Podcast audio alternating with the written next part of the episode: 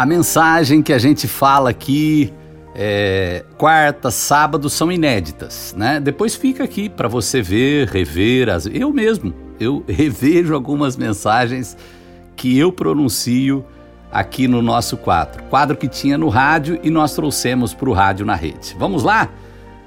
Por isso, por isso que, por amor de Cristo, regozijo-me regozijo nas fraquezas, nos insultos, nas necessidades, nas perseguições, nas angústias.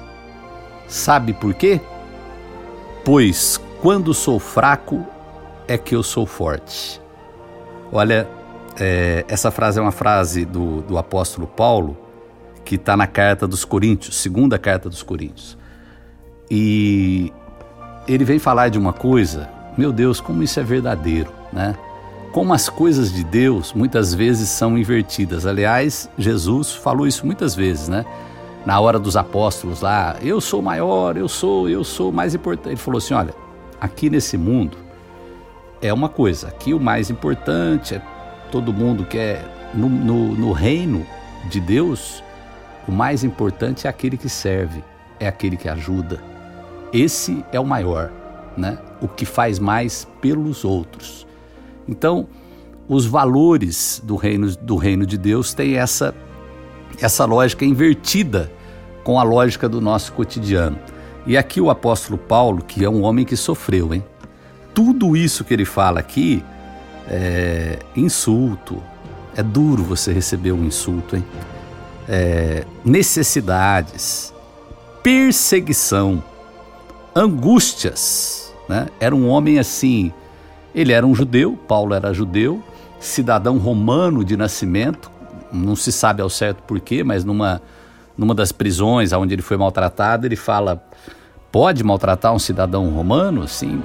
Aí as pessoas ficam assustadíssimas, porque os cidadãos romanos naquela época, Roma era dominava o mundo, né?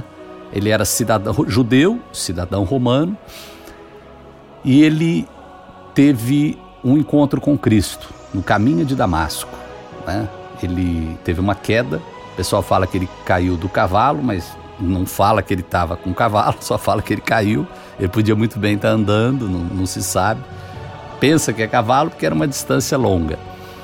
Ficou cego, aí teve lá uma pessoa que chamava Ananias, orou por ele, as escamas caíram dos olhos, ele voltou a enxergar depois de três dias sem beber e sem comer. E dali por diante, de um perseguidor de cristãos, ele passou a ser alguém que servia a Cristo. E ele vem nos falar essa frase: Olha, tá difícil a coisa, você está sendo perseguido, está passando por situações amargas, é, saiba de uma coisa: quando sou fraco é que sou forte. Aí ele prossegue um pouquinho que eu não li aqui, que ele fala assim: porque na minha fraqueza é que o seu poder se aperfeiçoa.